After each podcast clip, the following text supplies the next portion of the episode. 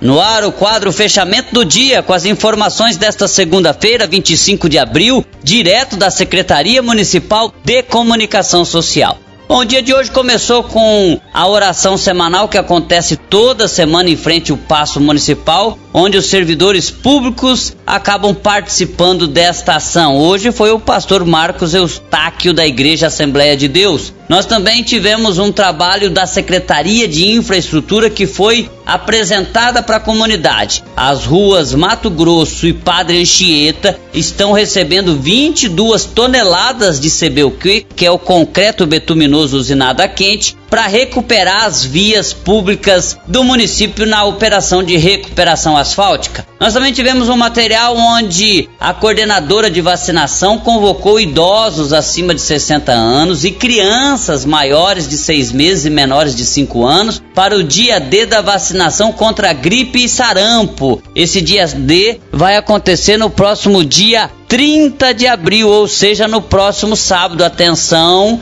seis meses a menores de 5 anos, idosos acima de 60 anos. Vacina contra a gripe e vacina contra o sarampo. Claro, contra a gripe é para os idosos, as crianças se vacinam contra o sarampo. Confira também na página do Governo de Mundo Novo como gerar o seu IPTU 2022 pelo site do município. Não é entregue mais o IPTU na residência do munícipe. Então você precisa ou ir na Receita Municipal, que fica em frente à Prefeitura de Mundo Novo, ou ir no site www.mundonovo.ms.gov.br. É só ir lá no botão Receita Municipal e na nossa página tem ali toda uma programação para você seguir. Tem também aqui os aniversariantes do dia e tem também, sem dúvida alguma, o encontro da Secretaria Municipal de Assistência Social com os cadastrados do cadastro único de três bairros do município. É isso. Obrigado. A semana só está começando, mas a gente tem muita coisa para trocar aqui,